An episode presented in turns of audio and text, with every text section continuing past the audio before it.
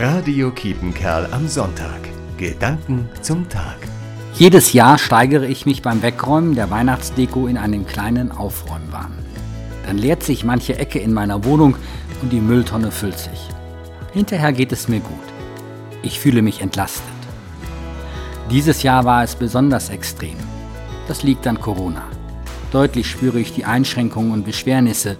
Keine Familienfeiern, keine Kontakte, kein Auspowern im Fitnessstudio.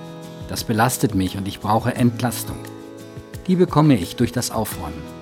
Aber auch durch einen Spaziergang über den Coesfelder Berg bis zum Kloster Gerlewe. Und durch das Gespräch mit einem Freund am Telefon. Was mir zu viel wird, kann ich ihm mitteilen und er trägt meine Sorgen mit. Das entlastet. Jesus ist ein Freund für mich. Komm, sagt er im Evangelium. Komm, entlaste dich, höre ich. Das tut gut. Johannes Arndt, Coesfeld. Radio Kiepenkerl am Sonntag. Gedanken zum Tag.